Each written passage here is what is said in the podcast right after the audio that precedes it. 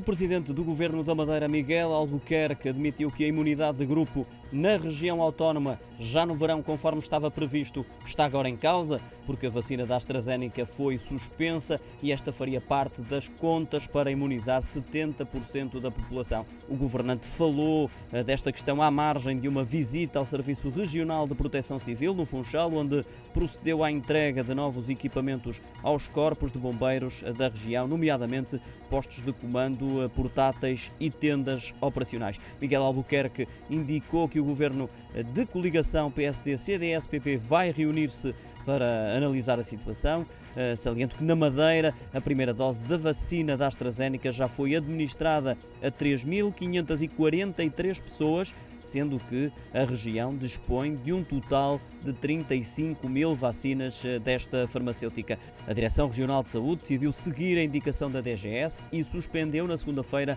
a administração da vacina da AstraZeneca programada no arquipélago, mantendo a da Pfizer.